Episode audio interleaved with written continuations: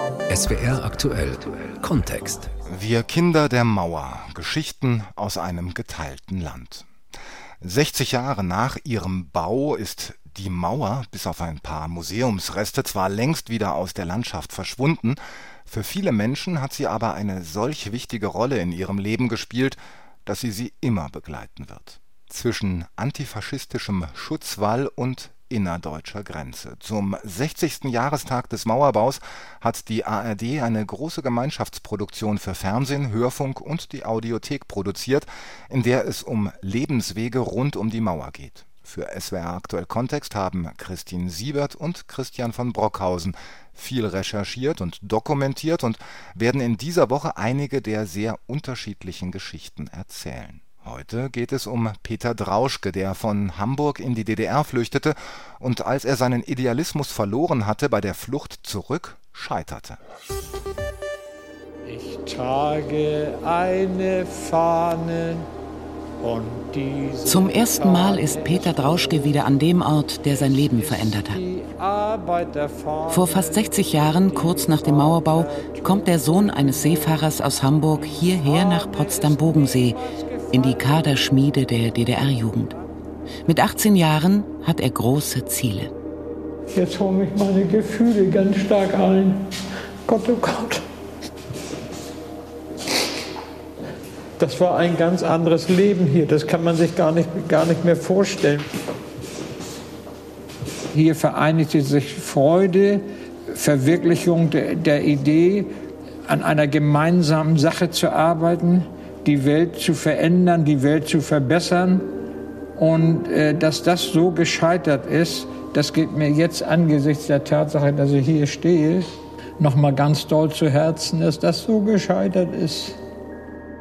Über Nacht hatte das kommunistische Regime einen Stacheldrahtzaun quer durch die Millionenstadt gezogen. Es ließ seine Panzerfahrzeuge.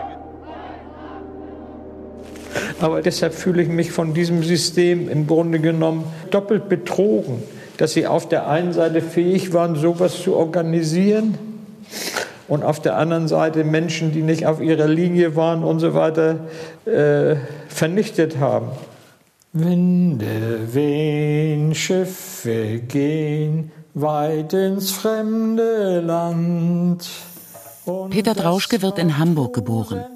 Sein Vater fährt zur See, ist Schiffskoch, Bäcker und ein toleranter Mensch, der seinem Sohn zugesteht, eine eigene politische Meinung zu haben. Mit 15, 16 Jahren war ich schon ganz nahe beim Kommunismus. Und fühlte mich von der Idee angesprochen. Mich hat unzufrieden gemacht, dass es eben dieses krasse Gegenüber gab im Kapitalismus. Einerseits diese Nissenhütten und Kinder, die kaum was richtig anzuziehen hatten, mit Lumpen teilweise durch die Gegend gingen und andererseits dann aber schon ganz leicht aufkommender Wohlstand. Die Sommer vor dem Mauerbau verbringen Peter Drauschke und sein Freund Erwin in DDR-Ferienlagern. Bin ja mit einem Freund in die DDR gegangen, mit Erwin, meinem Kinderfreund, mit dem ich schon in, die, in der Sandkiste gespielt habe. Und alles, was die erzählt haben, hat mich total begeistert. Bei all diesen Besuchen in der DDR, ich war ja nicht der einzige Westdeutsche, es waren ja ganz, ganz viele Westdeutsche da, sind wir nie mit irgendwelchen Werktätigen in Verbindung gekommen, sondern wir waren immer abgeschirmt, auch von der normalen Bevölkerung. Ich habe mich mit Erwin zum Beispiel häufig, als wir in der DDR waren, darüber unterhalten. Und wir sind einfach einer Lüge aufgesessen. Junge Pioniere aus Westdeutschland verbrachten in Sachsen ihre Ferien als Gäste der Deutschen Demokratischen Republik. Und meine Mutter hat dann natürlich immer geschimpft. Du mit deinem Kommunismus, guck dir doch mal an, was da alles passiert. Und dann haben sie schon wieder jemanden erschossen und, und so weiter und so fort. Am Tag, als wir dann aufbrechen wollten in die DDR, war Erwin auch schon gespornt in meiner Wohnung. Und mein Vater stand wie immer am Küchentisch und hat gekocht und hat mir über den Kopf gestreichelt und hat zu mir gesagt, Peter, bleib doch hier. Bleib doch hier. Und wenn ich heute, wenn ich darüber heute nachdenke, was ich für ein harter Hund gewesen sein muss. Meine beiden Schwestern standen neben mir. Meine Mutter. Und dann haben wir unseren Zampel genommen und sind, sind abgehauen. Auch eine Flucht in den Osten verläuft nicht ohne Komplikationen.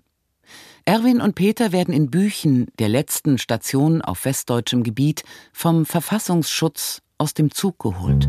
Das waren die sogenannten Interzonenzüge, nannten sie sich von bis nach Stralsund drauf.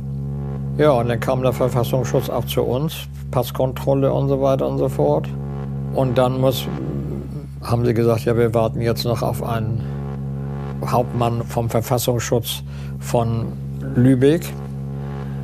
Währenddessen haben sie unsere ganzen Koffer kontrolliert. Alleine ein Koffer, den Erwin mit hatte, der, der nur voller Kampfmusik war. Auf, auf zum Kampf, zum Kampf, zum Kampf sind wir geboren. Und da ging denn, das war ein sehr warmer Tag, dann gingen Leute draußen vorbei und einer sagte ganz laut, du sag mal, seit wann werden denn hier Arbeiterkampflieder abgespielt? Sind, sind wir hier schon in der DDR? Der Hauptmann, der zur Befragung kommt, gibt sich als ehemaliger DDR-Bürger zu erkennen, der bei seiner Flucht in den Westen einen Arm verloren hat. Er hat uns kurz die Zustände in der DDR skizziert und wir haben diesen Mann mehr oder weniger ausgelacht mit unseren positiven Erfahrungen. Und dann sagte er, dieser Beamte da sagte dann zu uns, Erwin und Peter, ihr lebt in einem freien Land. Ihr könnt hingehen, wo ihr wollt. Aber auch in die DDR könnt ihr gehen. Wir können euch nicht aufhalten. Diesmal haben wir es noch gemacht, weil eure Eltern bei uns angerufen haben und die sitzen zu Hause und weinen, dass sie euch verloren haben. Und dann sagte er zu uns, das waren die letzten Worte von ihm, Jungs, ihr kommt wieder. Ihr kommt wieder. Und dann hoffe ich für euch, dass ihr nicht im Stacheldraht hängen bleibt, oder auf eine Mine lauft. Die beiden Jugendlichen werden zurück zu ihren Eltern gebracht. Der zweite Fluchtversuch kurz darauf gelingt. In dem Wissen, dass keine Ausweise kontrolliert werden, nehmen sie ein Flugzeug von Hamburg nach Westberlin und melden sich dann am Grenzübergang Friedrichstraße. Zuerst wurden wir in ein Aufnahmeheim in Berlin gebracht. Dort saß ich und Erwin in einer sogenannten Überwachungsbaracke zunächst. Und zwar war das Stasi. Und die haben uns eine Woche durch den Wolf gedreht. Während Erwin sich für eine Arbeit auf der Rostocker Werft entscheidet, macht Peter Karriere und wird Mitte der 60er Jahre in die FDJ-Kaderschmiede in Bogensee aufgenommen. In dem ehemaligen Göbbelschen Landhaus am Bogensee hat die Freie Deutsche Jugend ihr Zentralinstitut aufgemacht. Gut über ein Jahr bestehen die mehrwöchentlichen Kurse dieser Jugendhochschule. Der Tag beginnt mit Sport. 70 Teilnehmer von durchschnittlich 19 Jahren nimmt die Schule jeweils auf, die sich in der praktischen Jugendarbeit bewährt haben und ein gewisses Bildungsniveau nachweisen können, das sie durch Selbststudium oder Unterricht erworben haben. Das, das war eine andere Welt, die im Grunde genommen außerhalb stand. Und das habe ich nicht erkannt.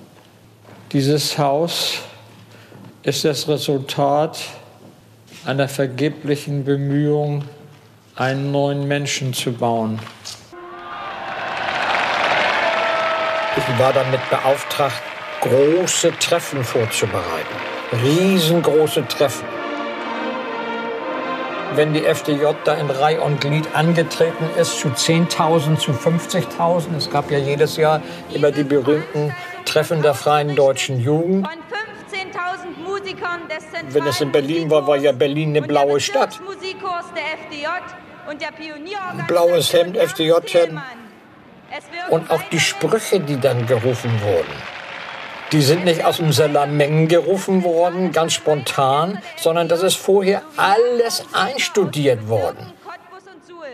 Rostock an der See grüßt Berlin an der Spree. Wir grüßen den Genossen Walter Ulbricht mit einem Hurra, Hurra, Hurra! Also es ist von A bis Z.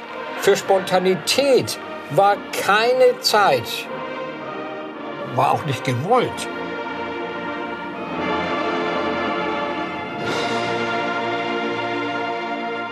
Erwin hat mittlerweile während der Arbeit auf der Werft ganz andere Erfahrungen gemacht. Hin und wieder treffen sich die beiden Freunde. Erwin arbeitete ja nun auf der Warnow-Werft. Und das war das Entscheidende. Was Erwin mir von der Warnow-Werft, die hatten immerhin 10.000 Mitarbeiterinnen und Mitarbeiter, erzählte, wie da die Leute denken über die DDR, die Arbeiter. Er hat gesagt, ich, ich, ich möchte dich einmal einen Tag mit auf ein Schiff nehmen und dann, und, und dann sollst du dir mal anhören, was die Leute da so von morgens bis abends erzählen. Also im Grunde genommen ist Erwin derjenige gewesen, der mich überzeugt hat. Nicht umgekehrt, dass ich ihn überzeugt habe. Und angeprangert hätte ich ihn schon gar nicht. Das wäre mir nie eingefallen. Ich habe das einfach akzeptiert und wir sind ganz viel zusammen essen gewesen und haben, haben schöne Dinge gemacht und so weiter. Nur der Mann ist schon in der DDR kaputt gegangen. Und er hat ja auch dann hier Suizid begangen. Hat sich hier, hier schräg gegenüber, hat er sich vom, vom Haus gestürzt. Also so, so, ein, so einen Freund habe ich nie wieder gehabt. Das geht, meines Erachtens geht das auch gar nicht. Ich würde sagen, ich habe ihn, ich hab, ich, ich hab ihn geliebt. Ich habe ihn geliebt. Ja. Je länger er in der DDR lebt, umso schwieriger wird es auch für Peter Drauschke, sich anzupassen. Jetzt weiß er, dass er einen Fehler begangen hat und will nur noch weg. Als einzige Chance sieht er die Flucht über Bulgarien. Seine Schwester Ruth will ihm helfen. Dann irgendwann habe ich gemerkt, er will raus. Und dann aber erst ein halbes Jahr später auch begriffen, ja, er will wirklich raus. Und du musst was tun. Wer soll sonst was tun? Du musst was tun. Der Plan scheitert. Der vorgetäuschte Urlaub, die gefälschten Pässe fliegen auf. Die beiden werden verhaftet und können sich für lange Zeit nicht mehr sehen. Peter Drauschke verbringt elf Monate in einem DDR-Gefängnis. Seine kleine Schwester Ruth wird in Bulgarien inhaftiert. Das Ministerium für innerdeutsche Beziehungen setzt sich für Ruth Drauschke ein und sie kommt nach drei Monaten Haft frei. Als ich wiederkam, habe ich gesagt, ich mache kein Abitur, ich will gar nichts mehr. Also ich war wirklich so mit der Welt fertig. Ich musste erst mal wieder lernen, vernünftig über die Straße zu kommen, Autos. Also es war alles, wir mussten erst mal irgendwie klarkommen mit Menschen, die ganz andere Probleme hatten, wo ich dachte, was haben die für Probleme? Das ist kein Problem. Eingesperrt sein ist ein Problem. Nicht genug zu essen zu kriegen ist ein Problem die Sprache nicht zu verstehen, nicht zu wissen, ob da gleich einer reinkommt und dich vergewaltigt und du kannst gar nichts machen. Nichts kannst du machen. Du hast einfach nur Angst und du hoffst, dass es nicht passiert. Ist auch nicht passiert bei mir. Ich bin nicht körperlich misshandelt worden. Also manchmal, manchmal ist es ja so, dass ich mich, dass ich mich ganz körperlich wie Matsch fühle. Das heißt, ich kann meine einzelnen Körperorgane gar nicht voneinander unterscheiden sondern wenn ich, wenn ich dann in solcher Situation Ihnen sagen sollte, wie fühle ich mich jetzt, müsste ich eigentlich damit antworten, ich fühle mich matschig. Ja, dann äh, kommt noch hinzu, dass ich sowohl als auch ganz tiefe Traurigkeit empfinde, ganz schwere Traurigkeit und andererseits aber auch ganz schwere Aggression. Peter Drauschke leidet seit vielen Jahren an Depressionen. Er geht offen damit um und ist in therapeutischer Behandlung. Wenn ich natürlich jetzt hier so darüber spreche und so weiter, dann sehe ich das ja vor mir. Ne? Den, vor allen Dingen den Stasi-Knast in Rostock. Das war noch schlimmer als in Berlin. In Berlin war ja das Untersuchungsgefängnis Berlin-Hohenschönhausen. Und in Rostock war das ja das Ministerium für Staatssicherheit Gefängnis, richtig. Ne? Und da habe ich, hab ich ganz, ganz schlimme Sachen erlebt. Ganz, ganz schlimme Sachen. Einmal bin ich aus der Zelle rausgeholt worden oder ich musste mich in der Zelle Nackedei ausziehen. Hose runter, los! Und dann haben sie mit allen möglichen Stethoskopen in die Ohren geguckt, in den Mund geguckt, in den Hintern geguckt, also in alle Körperöffnungen. Und dann haben sie mich auf den Gefängnisgang, waren auf beiden Seiten waren ja die Zellen, gejagt Nackedei dann. Und dann wurde mit von so einer Kalaschnikow wurde ich immer noch so in den Rücken gedrückt und wurde schneller, schneller, schneller, schneller. Und dann haben die mich mit drei Mann äh, hochgehoben, in die Zelle reingeworfen. Und dann wusste ich gar nicht, wo ich war. Und dann habe ich da nackend gelegen und dann habe ich äh, mit der Faust auf die Erde gehauen, auf die Steinfliesen da. Und habe gesagt, ihr seid doch keine Nazis, ihr seid doch Kommunisten. Winde wehen, Schiffe gehen, weit ins fremde Land. Die erträumten Ideale aus seiner Jugend hat Peter Drauschke in der DDR nicht gefunden. Zu groß war die Differenz zwischen Wunsch und Realität. Und des Matrosens allerliebster Schatz bleibt weinend stehen am Strand. Ich habe viel darüber nachgedacht, über die turbulente Zeit vor circa 20, 30 Jahren. 1963 bin ich in die DDR ja, da gegangen. War ich da. Warst, warst, du zehn. Da war ja. ich zehn. Hm. Und natürlich trage ich mich mit Schuldgefühlen. Ich trage mich sogar mit Schuldgefühlen gegenüber meiner Mutter, die mich ja höchstwahrscheinlich auch geliebt hat. Und, und dann war ich Bumsfallerer, war ich weg. Ich komme mir manchmal dann vor, auch wie ein Verbrecher, dass ich ganz Schlimmes, ganz Schlimmes angerichtet habe. Das kann ich sogar nachfühlen. Aber ich, ich denke trotzdem, wenn man jung ist, und du warst ja auch jung, Peter, ne? Ja. Und dann, man darf Fehler machen, wenn man jung ist. Also ich, das, das darf man. Ich habe das getan und ich habe es gerne getan. Und auch wenn es schiefgelaufen ist, das ist, war schade und auch schmerzlich.